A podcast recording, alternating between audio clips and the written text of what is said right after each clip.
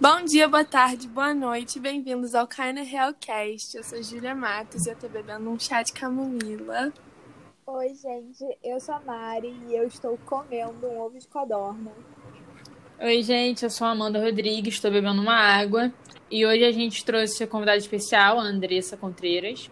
Ela joga rugby comigo, é minha capitã, e a gente vai falar um pouco da, da desigualdade de gênero dentro do esporte. Andressa?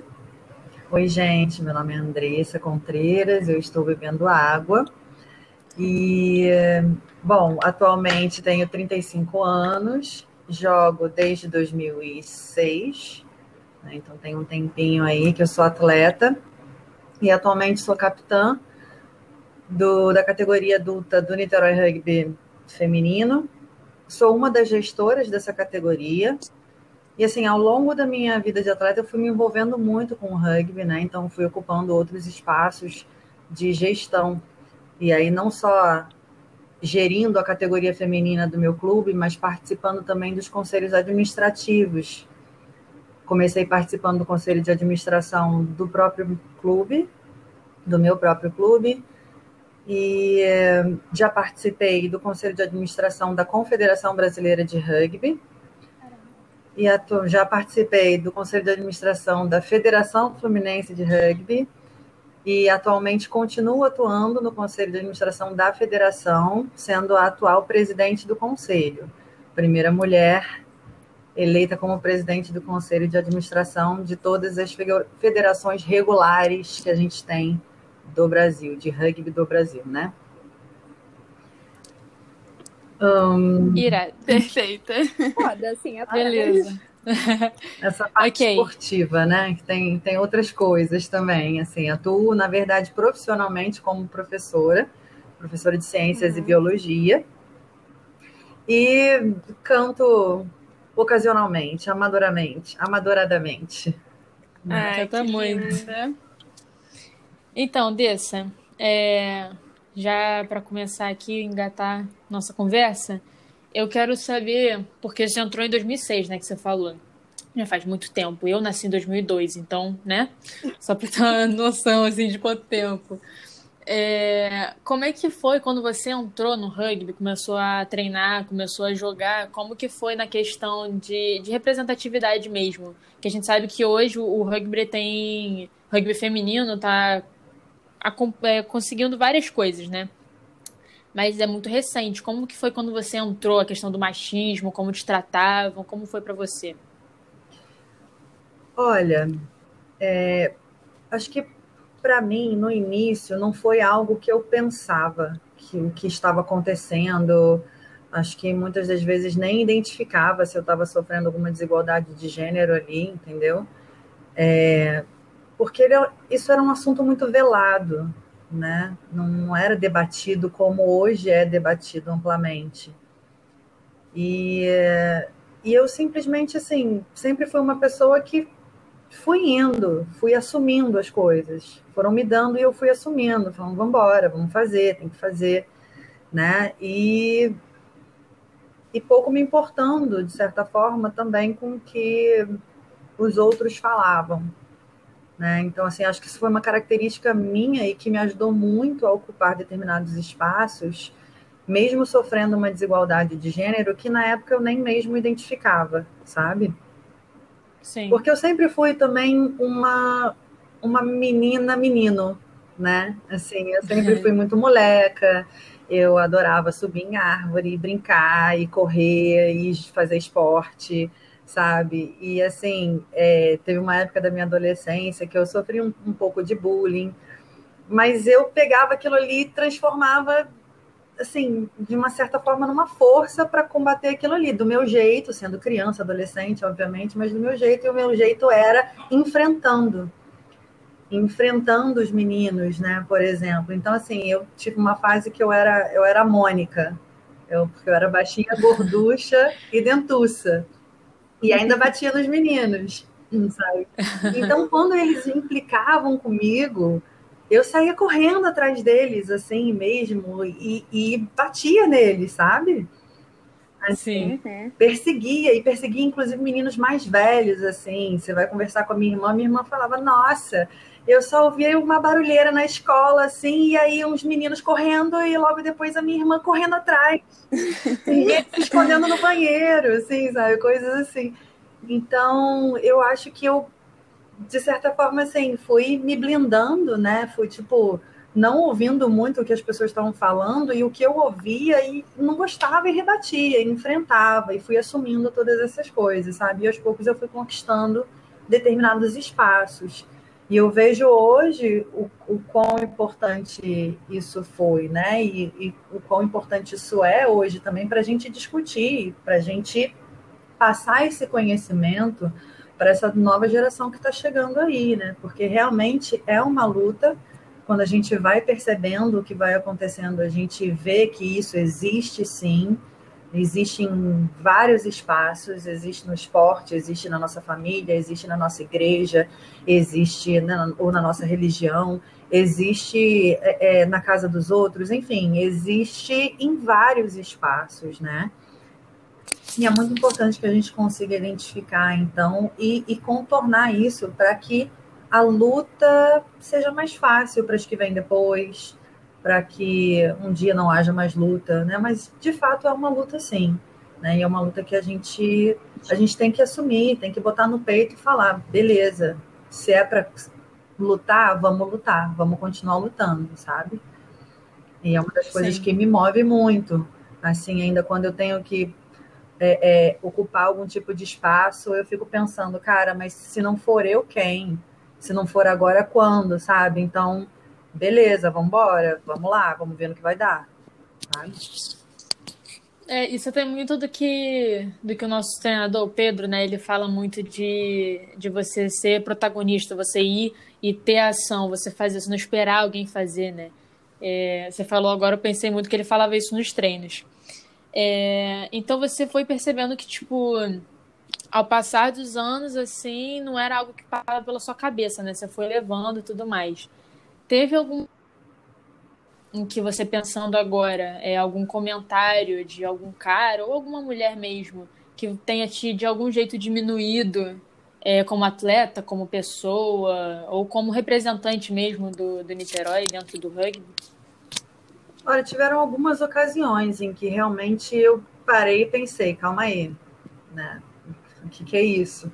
E não é bem assim. Sim. Então, uma frase que acho que muita gente escutou, muitas meninas, muitas mulheres, talvez essa essa nova geração, né? Tipo, você, Amanda, nunca tenha escutado isso, mas o que eu já escutei, muitas outras meninas já escutaram, é que o rugby ele não é é que o rugby feminino ele não é rugby e nem feminino.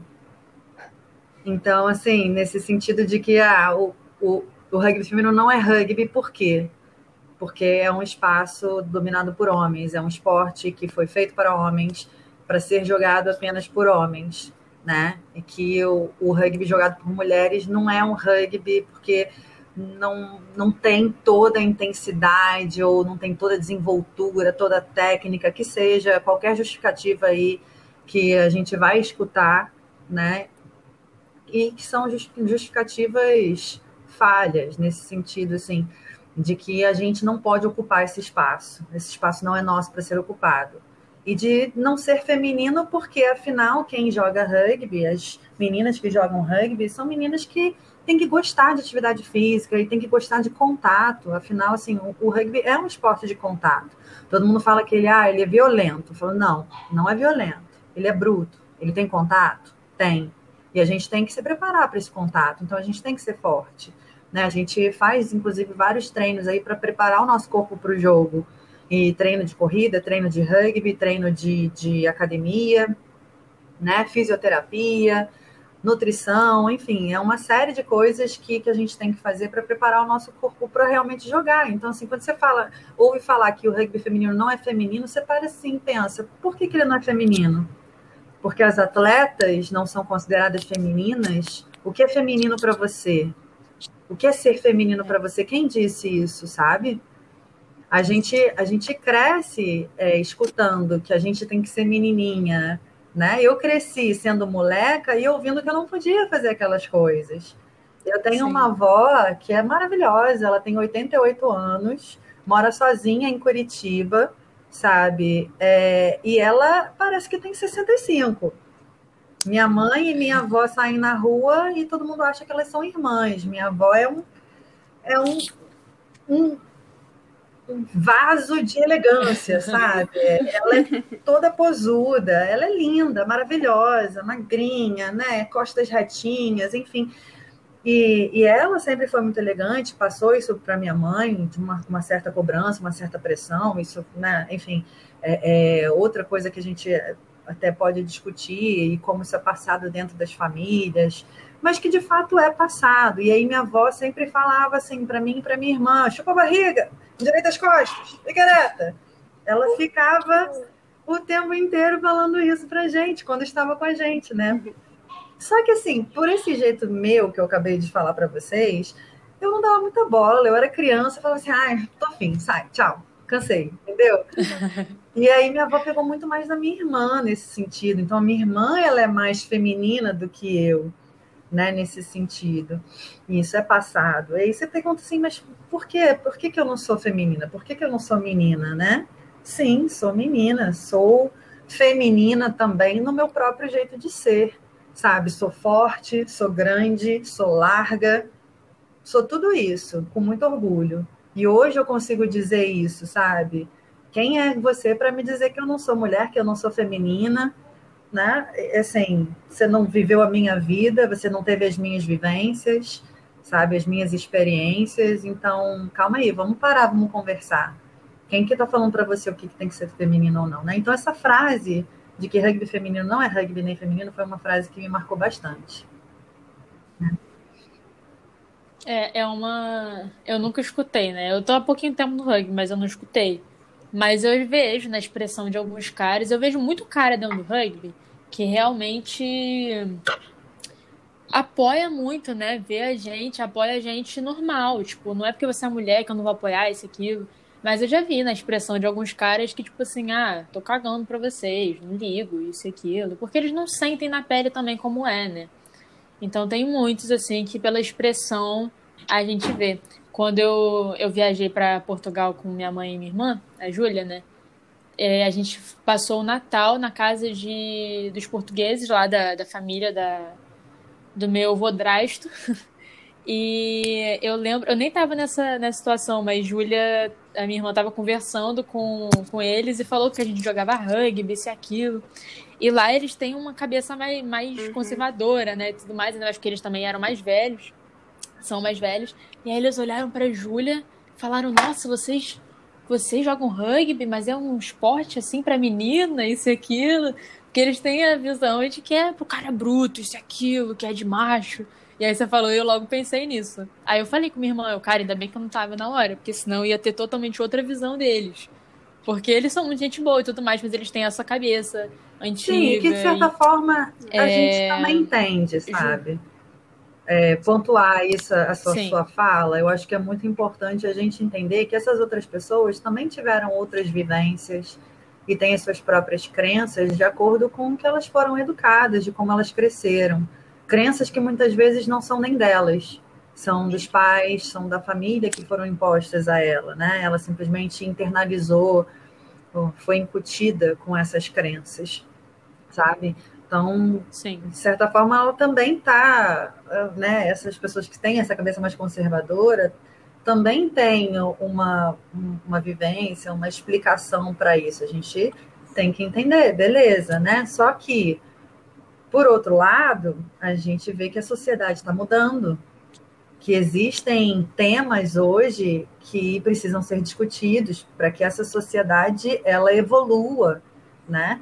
Para que ela é, é, seja um pouco mais progressista, se é que você quer chamar nesse sentido, né, de pensamento assim. Então, a gente tem que se adaptar uhum. à sociedade que a gente vive e as mudanças que, que vão surgindo, as demandas que vão surgindo, né? E essa é uma delas. A gente precisa falar, desigualdade de gênero existe sim, né? E aí, por quê, como, vamos conversar e o que, que a gente faz para mudar isso? São N outras coisas que a gente pode falar. Sim. O que que, como assim, uma pessoa que está há muito tempo no rugby, né? Como é para você é, essas questões, né? Porque agora a gente está com uma CEO, é, a primeira CEO mulher, né, na, na Confederação Brasileira de Rugby, se não me engano. E eu sei que é, o pessoal no grupo do, do nosso time falou muito, né, como isso é legal, isso e aquilo. Como, qual é a sensação para você de ver essa mudança, essa representatividade chegando assim forte no, no rugby brasileiro? Bom, tá, então vou, eu, antes de responder a sua pergunta efetiva, eu vou contar um pouquinho dessa minha experiência no âmbito de gestão, principalmente nos conselhos administrativos. A minha primeira experiência no conselho administrativo foi no meu próprio clube, eu era a única mulher do conselho. E foi uma, e foi uma época é, que foi difícil, porque aconteceram eventos dentro do clube que eventos muito problemáticos, né? É, que hoje eu até penso que se eu tivesse o conhecimento que eu tenho hoje naquela época, eu teria me portado diferente, as coisas teriam sido diferentes. Mas afinal, eu estava no meu próprio processo de aprendizagem e evolução. Então, também entendo isso, né? Mas eu era a única mulher, aconteceram algumas situações problemáticas dentro do nosso clube, e eu fui a única que levei isso até o conselho de administração, porque senão ninguém teria levado, ninguém teria falado sobre isso, né? E foi o, a reunião que eu levei esses problemas foi uma das reuniões com mais maior número de pessoas e com maior participação, né? E um, o que o que eu vi ali era que eu estava remando ali sozinha contra a maré, sabe? Então foi uma luta nesse sentido, e eu percebo isso hoje que eu estava lutando, né? E estava lutando meio que sozinha, mas que isso foi muito importante, porque eu levei isso à tona do conselho de administração né? Isso ficou público, isso ficou conhecido de certa forma dentro do nosso clube. E aí eu chamei atenção para determinadas situações que não são mais aceitáveis dentro, do, dentro de um clube, dentro de um esporte, né? Dentro de uma sociedade que a gente acha como idealmente ela deve ser. Né? Então, isso foi importante sim. sim. E depois que eu saí do conselho de administração do meu clube, eu coloquei outras mulheres eu consegui colocar outras mulheres, né? Então a gente aumentou o número de mulheres dentro do conselho de administração. É, isso ainda é, é, é, devagar, né? Mas está acontecendo, sabe? E é muito importante que nós, como meninas, mulheres, a gente entenda sim que a gente tem que ocupar esses espaços, sabe? Surgiu a oportunidade, ocupa o espaço. Por mais que você não não tenha conhecimento sobre aquele assunto, por mais que você nunca tenha atuado daquela forma, ocupe o espaço. Por mais que você sabe que você não vai fazer um super, um super trabalho, ocupe esse espaço, porque ele abre uma porta, ele traça um caminho que pode ser seguido por outras que vêm depois, sabe? E que vão vir com mais força, com mais conhecimento, porque afinal já teve a sua luta anterior ali, né? e, e, que vão então conquistar outras coisas e que vão trazer outras mulheres. Então é muito importante que a gente entenda que sim, a gente tem que ocupar esses espaços, sabe, para que a gente faça as coisas mudarem, porque não basta a gente ficar só olhando o que está acontecendo e criticando e reclamando sem atuar. E como é que a gente pode atuar? De N formas. A minha forma foi me envolvendo na gestão. Isso foi acontecendo naturalmente. Eu não, não procurei, não forcei nada, sabe? E continuo atuando. Atuo dentro da minha casa, com meu marido, sabe? A gente conversa bastante sobre, sobre todos esses, esses, assuntos delicados, né? Como desigualdade de gênero, é, homofobia, gordofobia, é, racismo, sabe? Feminismo. A gente conversa bastante sobre isso, assim. E até mesmo dentro de casa a gente tem opiniões divergentes, sabe? É, então, primeiro, né, ocupem esses espaços que é muito importante. Continuando a minha história, depois eu fui chamada para compor o conselho de administração da federação e da confederação ao mesmo tempo, depois que eu saí do meu clube, né? É, por uma questão de tempo, de dedicação, acabei me dedicando muito mais à minha participação no conselho de administração da confederação naquela época, e eu também era a única mulher. Eu entrei no meio de um turbilhão, a minha primeira reunião de conselho, e aí você tem que pensar que um conselho de uma confederação, gente, é um conselho formado por pessoas muito diversas, mas eram, sua grande maioria, homens e empresários. Então, você imagina o ambiente como era. Empresários de alto calão, né? milionários, bilionários, ouso dizer. Enfim, então, assim, é, e eu fui a primeira mulher ali, né? É, e também foi uma luta aos poucos, porque a dinâmica era diferente, mas eu ainda sentia uma desigualdade de gênero, até mesmo na, na questão de fala. Sim, eu não sentia muita abertura para me posicionar. Quando eu me posicionava, ou eu era mal interpretada, ou eu era interpelada, sabe? É... E eu saí desse conselho, eu saí agora, final de 2020, eu saí com uma imagem que eu descobri por boatos que eu tenho lá de que eu sou a feminista do Niterói, sabe? Porque quando eu falava, quando eu falava, eu queria levar a minha vivência, a minha experiência. A minha experiência era como atleta do, de rugby feminino, era como gestora da minha categoria, sabe? Então eu falava sim sobre as meninas e falava assim sobre essa questão, né? De da gente da gente de fato ter um pouco mais de igualdade. Então eu descobri isso depois, mas assim, tô ligando o F também, sabe? que seja conhecida assim, porque também foi muito importante. Porque eu cheguei ali como uma, mas depois vieram mais duas. Logo depois, assim, um ano depois que eu fiquei sozinha ali, chegaram mais duas. E a gente começou a se articular muito melhor e soube se posicionar, e inclusive conseguimos mudar um pouco assim a direção de coisas que estavam sendo discutidas ali, sabe? As coisas acontecem assim, na sutileza, na suavidade, aos pouquinhos. Infelizmente, né? Porque a gente pensa assim, pô, a gente tem que acabar com essa desigualdade de gênero, e é isso, e tenta meter pela goela das pessoas, e tenta ser imediatista, e fala, e calma, não é assim que as coisas funcionam. Isso foi uma coisa que eu também aprendi com o tempo, sabe? Mas depois chegaram mais duas mulheres, e aí eu saí agora no final de 2020 e saí com uma sensação de que eu podia ter feito mais? Podia, mas eu, eu fiz bastante coisa. E eu saí também é, deixando uma CEO no lugar, né? uma CEO mulher da confederação no lugar. Eu acabei me envolvendo no processo de escolha do, do novo CEO, e ela chegou para gente, e assim, independente de ser mulher, ela tinha um currículo acima de todos os outros candidatos, sabe? E o fato dela ser mulher é só um plus. Então, assim, não tinha como. É, é, como, como é que eu vou dizer assim?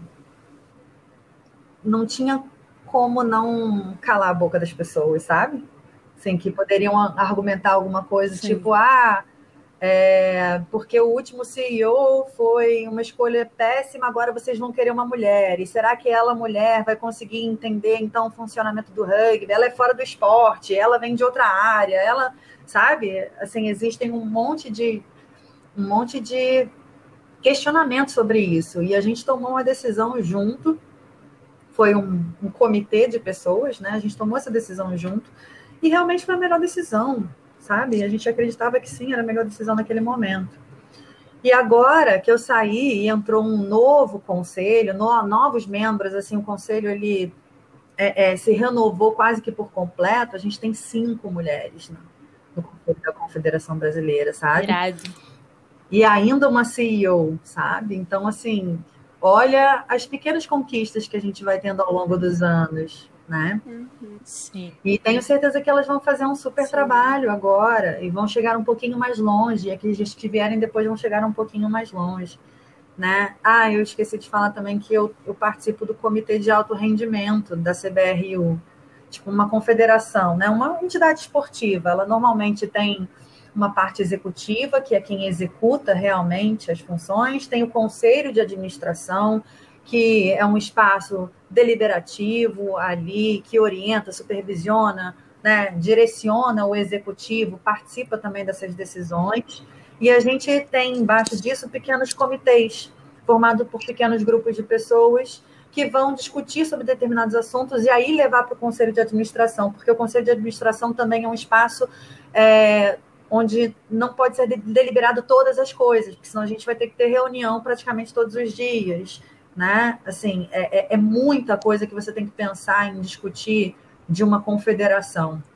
Vai desde o planejamento estratégico, passa pela questão de orçamento, né? Passa pela, pela questão das competições. Então, é muita coisa que tem que ser discutida ali. Então, são formados esses comitês para que nesses comitês surjam ideias, surjam planejamentos, seja discutido ali com outras pessoas e que depois isso chegue para o conselho de administração. E aí, né, eu também atualmente faço parte do comitê de alto rendimento da confederação. Inclusive, a primeira reunião vai ser hoje que a gente vai ter. Então, é uma maneira que eu também é, é, achei de me manter aí perto da gestão da, da confederação, porque, de novo, eu acho importante, eu acho importante a gente conquistar esses espaços. Então, me convidaram, eu falei, vamos embora. Me convidaram para ser presidente do conselho da federação, eu falei, vamos embora. Não sei, não sei se eu tenho esse cacife, esse, sabe, esse cacife, cacique todo, cacife. Não sei se eu tenho esse cacife todo, mas vamos embora, eu vou aprender, eu vou, vou fazer indo, né? Então, Vai assim, indo, você, né? agora respondendo de fato a sua pergunta, 15 minutos depois. respondendo a sua pergunta, ter uma CEO mulher foi uma conquista, né? Sim, acho que para a comunidade feminina, para o rugby como um todo. E, como eu disse antes, ela tinha um currículo acima de todos os outros candidatos. Então, independente dela ser mulher, ela era, sim, a melhor escolha para o cargo né? E a gente, a gente pensou em, pelo outro lado também, todas as coisas que as pessoas falavam, que, ah, que porque ela é de outra área, porque não conhece o rugby, porque isso, porque aquilo, porque ela é mulher, etc e tal, né? A gente, a gente pensou o oposto, a gente pensou, pô, ela não é da área, então, assim, ela vai penar um pouco para aprender sobre rugby, mas ela pode trazer uma visão externa, porque quando a gente fica sempre pescando no próprio aquário, pegando as pessoas do rugby ali, né? As ideias, as experiências, muitas vezes são parecidas. Então não tem uma mudança, não tem uma estratégia nova, né? Então a gente pensou por esse lado, pelo fato dela ser mulher também, né? Que por exemplo, a gente tem, a gente vê essa desigualdade de gênero no rugby, no, na confederação isso existe, até mesmo no alto rendimento, assim, que para constar existe uma desigualdade salarial, né? Isso é uma desigualdade de gênero. Então as meninas ganham muito menos, muito menos do que os, dos, que os caras, sabe? Isso é uma coisa que também tem que mudar, sabe? E outra coisa que a gente pensa é que, pô, como o rugby ele é sempre visto como esporte masculino, masculino, masculino, a gente ouve muito quando a gente começa a entrar nesse meio de gestão e começa a tentar captar investimentos para a gente desenvolver mais a categoria feminina, por exemplo, ou um clube, a gente começa a ouvir respostas do tipo o rugby masculino é muito mais interessante, ele vende muito melhor, ele tem um retorno muito maior, sabe? É, e aí o rugby feminino acaba sempre tendo um pouco menos de investimento. E aí, obviamente, vai ter um desenvolvimento é, aquém, se a gente pensar proporcionalmente, né, pela questão de orçamento e, e performance ali, vai estar um pouco aquém, né? É, e que e que, na verdade, a gente tem que mudar esse tipo de pensamento, porque, na verdade, a gente tem um mundo hoje, como esses assuntos eles estão muito no nosso cotidiano, a gente observa hoje que existem empresas que prezam por esse tipo de postura, sabe? Inclusive, o, o COB, que é o Comitê Olímpico Brasileiro, né, ele avalia as confederações esportivas de acordo com vários requisitos ali, vários pontos, e um desses pontos é equidade, sabe? É igualdade, é diversidade ali, inclusive na parte de gestão e governança. Então, assim, para o COB, você ter um terço do conselho sendo composto por mulheres é um ponto positivo. Você ter pessoas de cores diferentes, né, de raças diferentes ou etnias, é, você tem uma diversidade, porque assim, quando a gente entende que é um, o, o conselho de administração é um colegiado, ou seja, é um grupo de pessoas, quanto mais diverso, mais mais base a gente vai ter ali, mais vivências diferentes, experiências diferentes a gente vai ter para a gente construir algo melhor para o futuro que, que, inclua todos, né? E o rugby ele tem valores muito fortes intrínsecos a ele, e um desses, desses valores é sim a igualdade, sabe? sério, eu me identifiquei muito com ele da infância. Porque é assim, é assim que as nossas bisavós passaram para as avós, que passaram para as nossas mães e que passam para a gente. E não tenha dúvidas, nós vamos passar nossas neuroses, nossas crenças para os nossos filhos, sabe? Sim, sim. Sim, exato. Mas assim, graças a Deus a gente tem esse mundo de informação agora pra gente tentar mudar É. um pouco. É, assim, a gente se conecta com várias pessoas que têm assim, perspectivas diferentes em tudo. Então a gente vai pegando conhecimento de todo quanto é lugar, entendeu? Então eu sou muito grata por ter a internet, mesmo que Não, seja ruim exatamente. E assim, é importante que a gente reconheça que nós somos é, os pivôs da mudança, sabe? Assim, que a gente queira mudar o nosso pensamento, os nossos comportamentos, para que a gente não repita todo esse padrão, sabe? Sim, com certeza. Tá. Minhas perguntas. Vai. Eu tenho uma. Diga. Ai, meu Deus, a bateria do meu computador tá acabando. É... então, você falou que dentro do esporte a quantidade de homens já é muito grande. Mas eu queria saber se o público que assiste o rugby feminino também é... você acha que tem muitos homens ou é predominantemente feminino? Predominantemente feminino. Mas vocês acham, você acha que tem muito apoio dos homens, desse público masculino? Ou eles, assim, não Olha, o apoio muito? que a gente vê são de parceiros, né, de amigos, de homens que se envolvem com rugby feminino, treinadores, preparadores físicos, etc., né? Atletas é, que, de certa forma, também se engajam no seu clube, tá? E atletas, talvez, de alto rendimento. Uhum. Mas, fora isso, assim, você vai perguntar para uma, pra uma pessoa aleatória que assiste rugby, ela não vai ver o jogo feminino. Mesmo, inclusive, sendo uma mulher, né? É. Ah, isso me, me lembrou uma coisinha que eu estava falando antes em relação a CEO e sobre toda essa toda essa, essa justificativa de baixo investimento, de baixa captação, né, de baixo retorno do rugby feminino. E aí, é, na verdade, as pessoas pensam isso como consequência, né? Tipo, ah, rugby feminino não tem muito investimento, por que não dá retorno? Por que ninguém quer patrocinar? Porque não tem audiência, etc, etc. E, na verdade, a gente tem que pensar isso como é, o primeiro como uma consequência, né? Assim, o sentido de será que a gente faz tudo que a gente pode fazer para conseguir o, o investimento necessário para o feminino?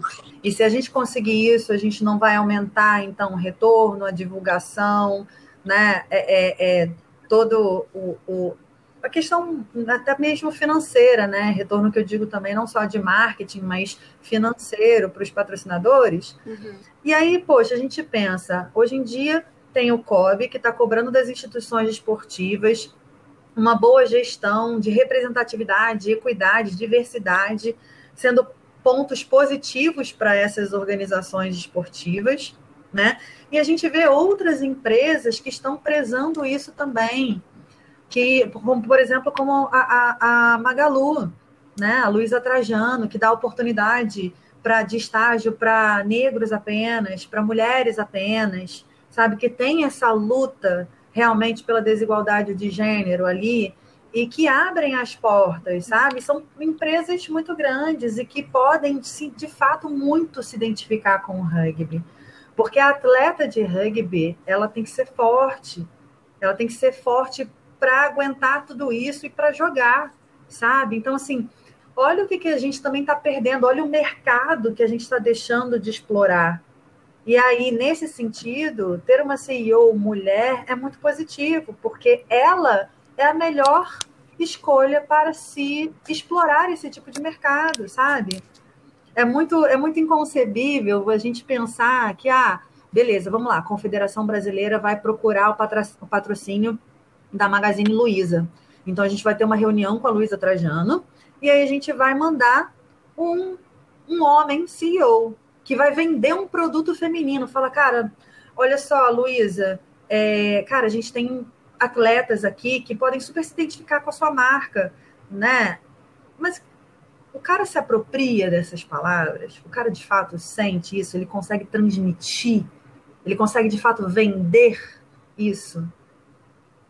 Na maioria das vezes, não. Né? Então, assim, uma mulher estando ali vai saber os produtos que podem ser explorados, vai saber como, primeiro, como transformar o rugby feminino em produtos, né? Segundo, ali, explorar esses produtos, vender esses produtos, sabe? E aí sim a gente pode conseguir mais investimento, então, para o feminino. E tendo mais investimento, a gente vai ter melhores resultados, a gente vai ter melhor retorno. Inclusive, assim, né, dentro do rugby, a gente, mesmo tendo toda essa desigualdade de gênero que a gente observa no alto rendimento, a, a seleção brasileira feminina, ela é 16 ou 17 vezes campeã sul-americana desde 2004. Todas as edições que a nossa seleção brasileira participou, elas ganharam de todos os outros times da América do Sul. Nós somos o melhor time da América do Sul.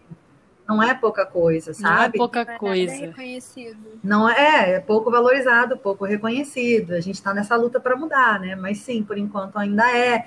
E, e, aí a gente vê que a seleção brasileira feminina já participou de mundiais, de campeonatos mundiais, né? Que já participou de circuitos mundiais. Tem um circuito anualmente que tem várias etapas em Dubai, em Atlanta, é na África do Sul, sabe? É, é, enfim, no Japão. Então, e, e a seleção brasileira já participou algumas vezes desse circuito. Então, assim, a gente, como feminino, tem muito mais expressividade de resultado do que o masculino. Mas, mesmo assim, nos últimos anos, a gente teve uma gestão que focou muito no masculino, pouco no feminino, e que focou muito no alto rendimento e não no desenvolvimento. E isso também é muito ruim, porque se você não foca no desenvolvimento, não vai ter base para sustentar o alto rendimento, sabe? Enfim, estamos Sim. aí, então, tentando e com uma esperança muito grande, né, de mudar todo esse panorama, todo esse cenário do rugby brasileiro. E, obviamente, ter uma CEO mulher faz toda a diferença nesse sentido. E fora do rugby, como que é, tipo, a presença, a presença da mulher no esporte? Tipo, o que, que você vê? Porque, segundo a PNUD, Programa de, das Nações Unidas para o Desenvolvimento, em 2019, ela notou que 40 que a prática da mulher nos esportes é 40% inferior, inferior ao homem. Que, desculpa, repete, que a prática é o quê? que como que você vê, assim, fora do rugby, no, nos esportes em geral, como que é a presença das mulheres? Bom, é, Olha, você me falou um dado aí, mas se eu não me engano, tinha um dado, provavelmente mais antigo que esse seu, que falava que 60%, 60% ou 70% das meninas no Brasil nunca tinham praticado nenhum esporte. Caraca. 60%? 60 ou 70. Depois eu consigo esse dado para. Eu não duvido que seja por aí, não, é, não, não. Porque é muita doideira. Eu, eu, tenho quase nenhuma amiga que pratica esporte. É muito pouco. pouco muito pouco. Isso é, é muito pouco incentivado e é pouco incentivado não só pelo nosso governo, né? Assim, a gente vê, cara, a gente tem um território gigantesco.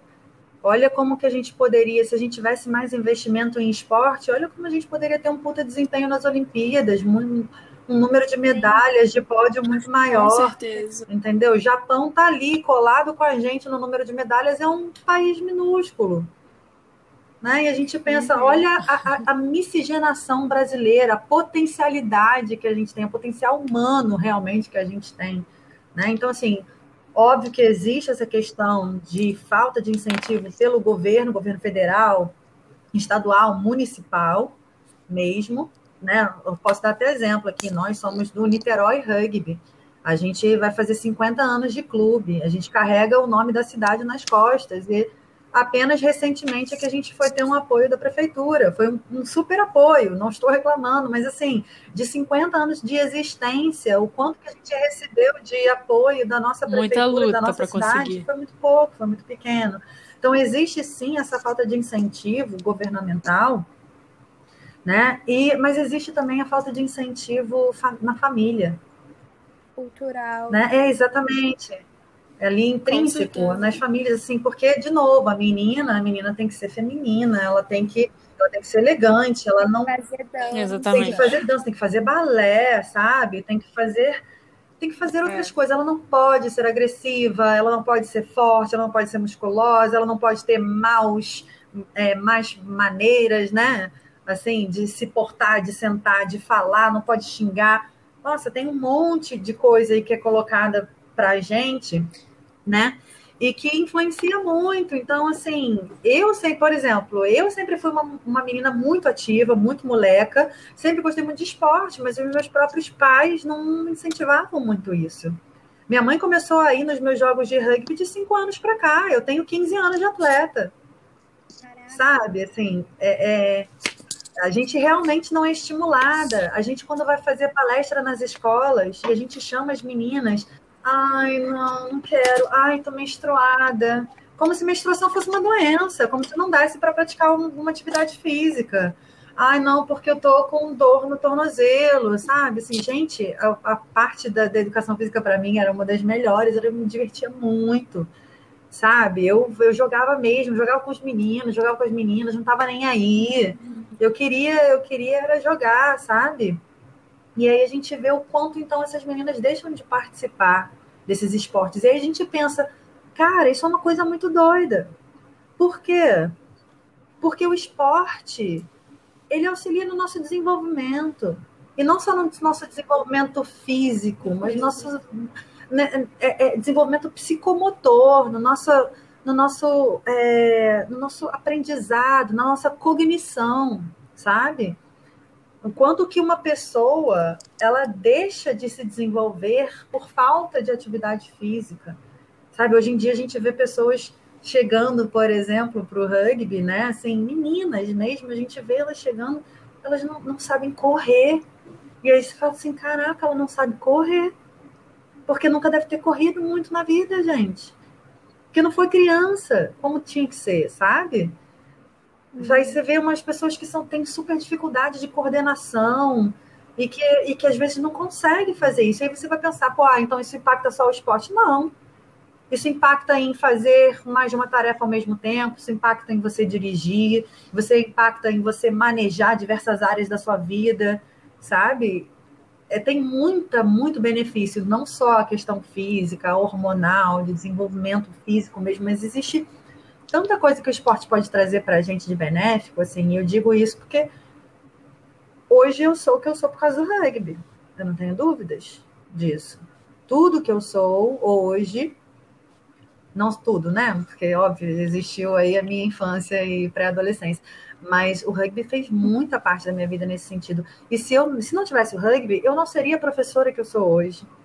Assim, modéstia à parte, eu me considero uma boa professora, uma boa didática, os meus alunos gostam das minhas aulas, gostam de escutar o que eu tenho para falar, entendem, eu consigo transparecer né, o conhecimento, é, transpassar, desculpa, o conhecimento, uma forma muito, muito fácil deles aprenderem, assim, eu não seria, por exemplo, a cantora que eu sou hoje, tudo bem, não sou profissional, sou amadora ali, tô, sei lá, uma bandinha aqui, outra ali, um barzinho, papapá, mas eu não seria, eu não seria, sim, porque eu, eu, até a questão de me apresentar no palco, isso ainda é uma dificuldade para mim hoje, de estar ali na frente, sabe? De, de cantar, de ter a presença ali.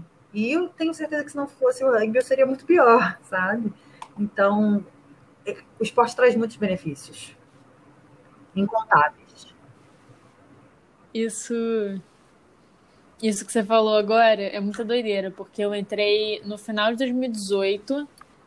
Eu tava. Eu passei o meu segundo e meu terceiro ano. Terceiro ano tava na pandemia, né? Porque eu me formei ano passado, mas eu passei o segundo ano inteiro vendo uma escola que super incentiva o esporte, tanto para os meninos como para as meninas, mas foi o que você falou, né? Os meninos eles são mais incentivados, mas é uma escola que incentiva muito esporte em geral. E eu lembro, eu, sei que assim, como eu sou, eu tô no primeiro período agora na faculdade. E o jeito que eu me comporto com os grupos, em alguns grupos tem, tem gente que, tipo, vai, cria aleatoriamente assim numa aula. Aí todo mundo fica quieto. Eu falo, e aí, galera? Qual vai ser? E eu tenho certeza absoluta que se eu não tivesse entrado no rugby, eu não seria essa pessoa que fala, aí, qual vai ser? Eu ficaria quieta até alguém falar. Mas porque eu acho que isso é uma particularidade, assim, mais do rugby mas também como esporte, é, vocês ensinam, minhas veteranas, né, ensinam muito que eu tenho que me posicionar. Foi o que você falou muito, né? A gente tem que falar, a gente tem que botar o que a gente pensa. A gente não sabe como vai acontecer. Então tem vários grupos, vários trabalhos que eu não entendo nada. Eu falo, e aí, gente? Eu entendi isso, isso e isso. Quem entendeu o que, vamos juntando, vamos montando. E eu tenho certeza absoluta que o rugby, o esporte, essa, essa, esse mundo, né, que me trouxe isso. Então, tipo assim, toda a minha comunicação veio muito da, desse meu aprendizado nesse, nesses Exato, últimos anos. Sim, assim. a gente consegue desenvolver muito. um pouco de liderança. A gente está desenvolvendo mesmo sem querer desenvolver, sabe? Assim, o, o, rugby tem uma particularidade que são os valores, né, meninas? Eu não sei se a Amanda já te falou aí dos valores do rugby: disciplina, respeito, paixão, integridade, lealdade, igualdade. São alguns dos, dos valores assim que são passados junto com o esporte. Quando a gente vai fazer uma palestra na escola, eu falo dos valores e eu falo com, assim, com, com, com maior crença nisso, porque eu fui formada assim, e esses valores foram passados para mim e eu absorvi, eu internalizei, eu pratico eles e eu passo isso para para quem entra no rugby, sabe? E é muito nesse sentido que eu acho que o rugby é um excelente esporte, porque ele não forma somente um atleta, ele forma um cidadão. Então, essa questão de você falou, que você falou aí de se posicionar no grupo, de agitar, etc., é uma coisa. A gente pode pensar, pô, é uma questão de prova, sabe? Uma dificuldade que você passa. Hoje você vai saber enfrentar muito melhor do que anos atrás, ou se você não tivesse o rugby, porque a gente passa perrengue.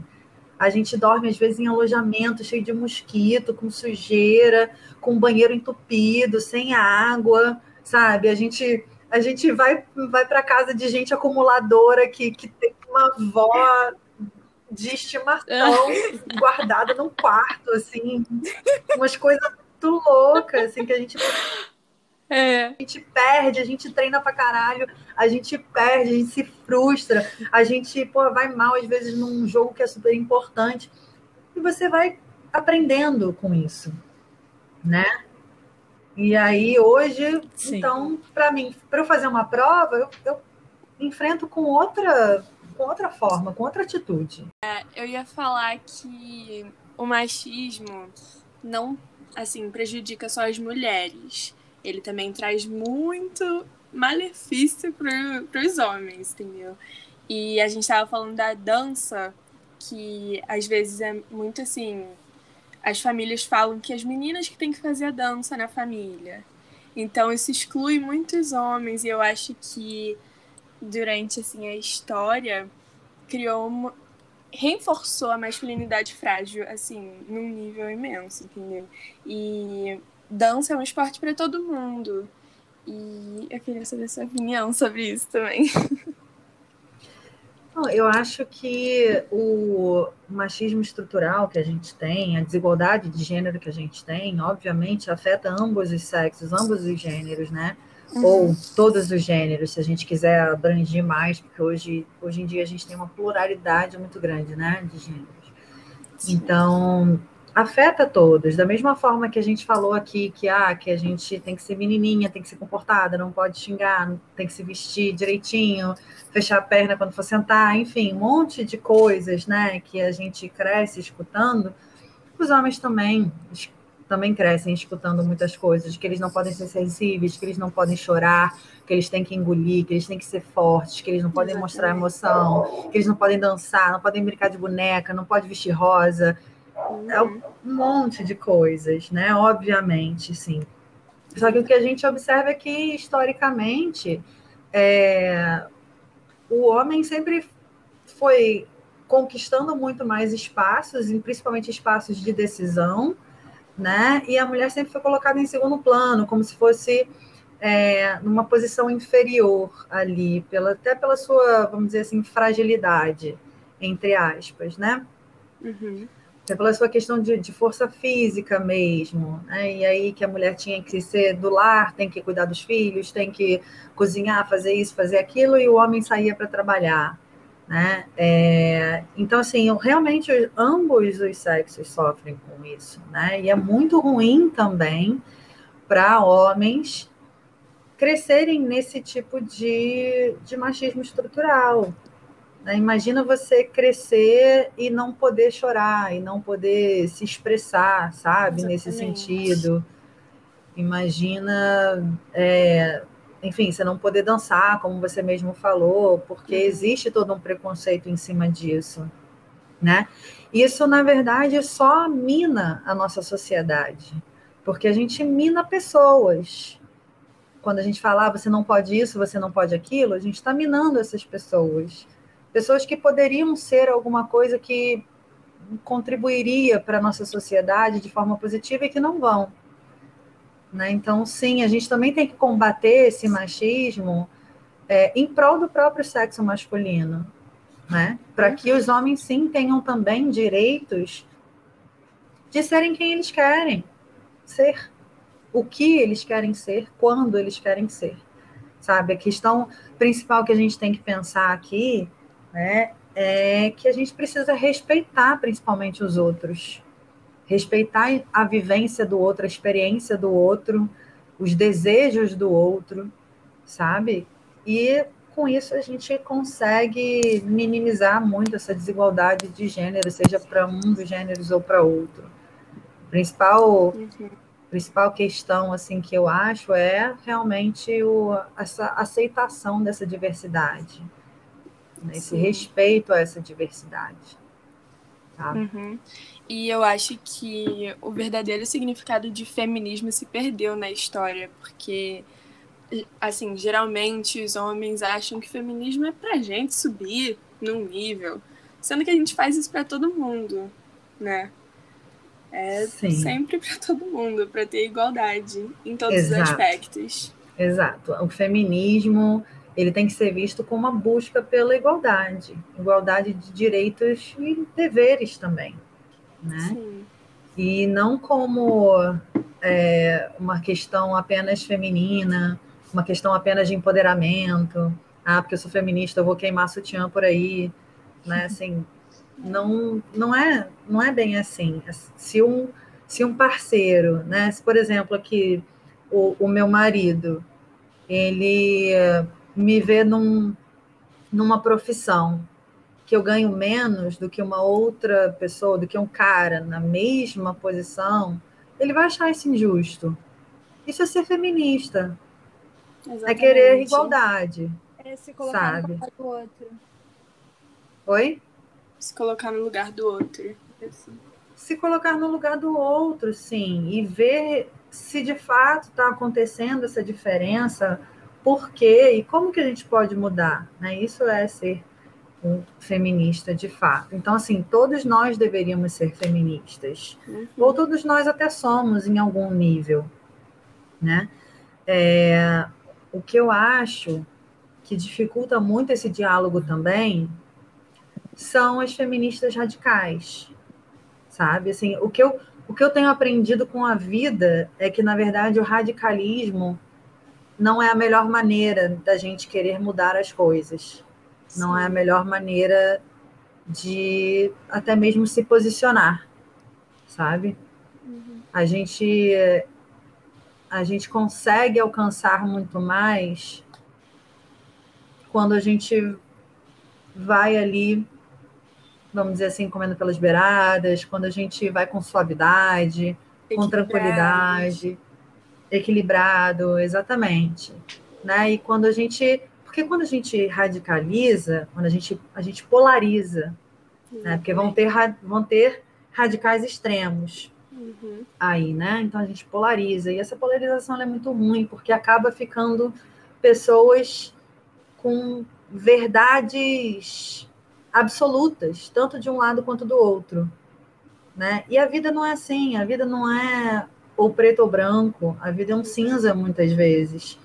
E a gente também tem que saber, então, em que momento brigar, por que brigar, né? Brigar, entre aspas, no sentido de lutar mesmo, né? Uhum. É, por que, quando, como, assim. E, e nesse sentido, como ele é muito importante, no sentido de não radicalizar. Não é sendo um radical que você vai conseguir, não é dizendo, não é agora abdicando de todas as crenças machistas que a gente cresceu, que aí sim eu vou ser feminista. Não, não é isso. Né? Ou que eu vou forçar os outros, porque você não pode fazer isso, você não pode. Não, não, não vou conseguir nada assim. Eu não mudo os outros porque eu quero, simplesmente porque eu quero. Os outros mudam a si próprios. O que eu tenho que fazer é tentar dialogar, é, é tentar mostrar até mesmo com ações e posturas diferentes que existem outras saídas, outras soluções outros pontos de vista, né? Exatamente.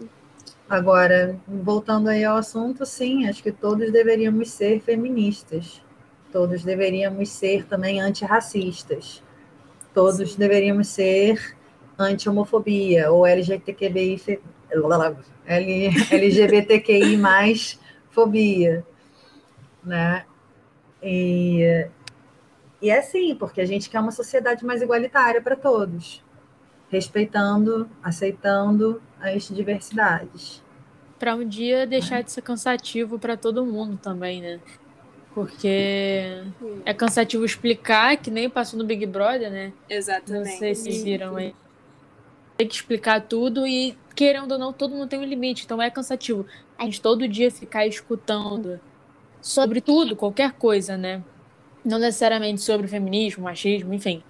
É, a gente tem, cada um tem seu limite. Então, se todo dia a gente escuta o tempo todo, chega uma hora.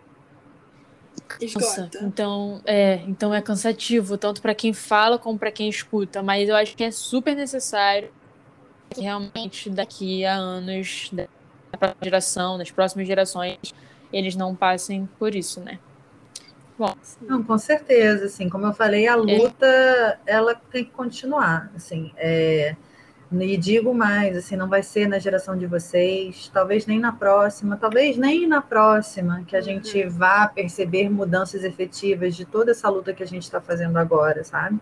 Óbvio que a gente espera que sim, mas como as coisas acontecem a passos de formiga, pode ser que demore. E essa luta, sim, ela é cansativa mas é uma luta que a gente tem que lutar, porque se a gente não lutar, ninguém vai lutar por nós. Uhum. Então, Andressa, foi um prazer te ter aqui. A gente adorou essa discussão. Você trouxe pontos muito importantes. Eu adorei saber mais sobre a sua história. E a gente só agradece de ter você aqui. Obrigada pelo seu tempo.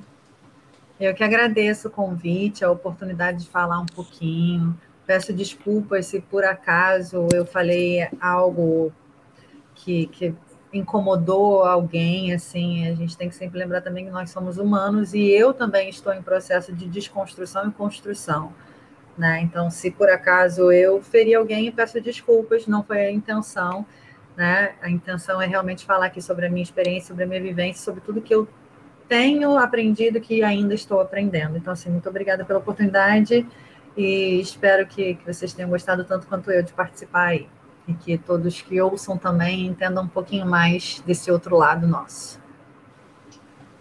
É isso. Vocês querem falar alguma coisa, gente? Ah, eu só tenho Obrigada, que agradecer para a nossa geração e as outras gerações tenham você como exemplo e outras mulheres, que não seja a, a primeira mulher, mas sim as mulheres que continuem um legado, um caminho assim. Sim.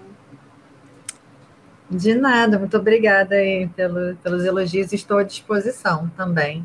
Sempre que quiserem conversar também, estou, estou aberta aí, tirar alguma dúvida. Né? Não cheguei a comentar, mas também participo de um projeto social de empoderamento feminino com crianças e adolescentes, exclusivo para meninas. Meu que a gente Deus, fala. Perfeita. Gente, E a gente fala sobre todos esses temas. agora Deixa aqui o nome pra todo mundo. Arroba, pode fazer É. seu jabá. Ah, o projeto social ele chama Uma Vitória Leva a Outra. A sigla é UVLO. Né? E é um projeto que, na verdade, é implementado por vários esportes. Assim, é uma metodologia que foi desenvolvida pela, por uma em- empresa chamada Empodera. É uma empresa que tem um reconhecimento cada vez maior aí nacionalmente. É, pela ONU Mulheres e pela Women Win, que é uma organização internacional também de, de, de luta né, por, esse, por esse empoderamento feminino, só que é internacional. Então, assim, o projeto ele conta com uma metodologia teórica e uma parte prática. E aí tem vários projetos de uma vitória leva a outra, sempre com a mesma metodologia teórica, o que varia a parte esportiva, né? Então a gente conseguiu trazer isso para o rugby. Na verdade, assim, a minha coordenadora, eu fui chamada para atuar como professora desse, desse projeto social, então a minha coordenadora me chamou, porque ela conseguiu escrever um projeto e submeter num edital que foi aprovado, né? E aí me chamou para participar, eu tenho participado, então a gente conseguiu trazer isso para o rugby. Mas o, o currículo teórico, a metodologia teórica ali, ela é maravilhosa, porque a gente trabalha com essas crianças desde questões assim de autoestima, de sofrer pressão de grupo, como se posicionar. A gente fala de é, ciclo menstrual, de infecções sexualmente transmissíveis, de métodos contraceptivos. A gente fala sobre violência, violência doméstica principalmente, né, e todas as suas os seus desen, suas desenvolturas, né? A gente fala sobre planejamento financeiro, estratégico, assim, é, de um planejamento de metas. Então, assim, a gente realmente quer fornecer para essas crianças e adolescentes meninas uma base, um, uma série de informações acerca dos seus direitos e deveres também, para que elas se empoderem nesse sentido, né? Para que elas saibam quais são os seus direitos e quais são os seus deveres e que saibam se posicionar quando necessário. E assim entender que ela pode ocupar qualquer lugar dentro da sociedade, o lugar que ela quiser. Sabe? Então foi um projeto muito bacana que me trouxe também muito aprendizado sobre todas essas questões e por isso que eu falei para vocês que acho que recentemente é que eu comecei a identificar todas essas questões de desigualdade, de gênero, de raça, etc. Né? E o projeto foi um, uma super assim ajuda, uma super porta, na verdade, que me abriu um mundo. E, e aí fui chamada para trabalhar novamente no projeto esse ano, então que é, pretende ser implementado agora início de maio ainda com adaptação por causa da pandemia, né, de uma forma virtual, aí, mas é o que, é o que a gente está conseguindo fazer no momento, assim, e está sendo maravilhoso também. Ai, foi ótimo para terminar assim. Então tá, Andressa gente. incrível. Obrigada, meninas, beijo. muito obrigada, Um beijo. beijo. Tchau. Boa semana para vocês. Pra você também. Tchau, tchau.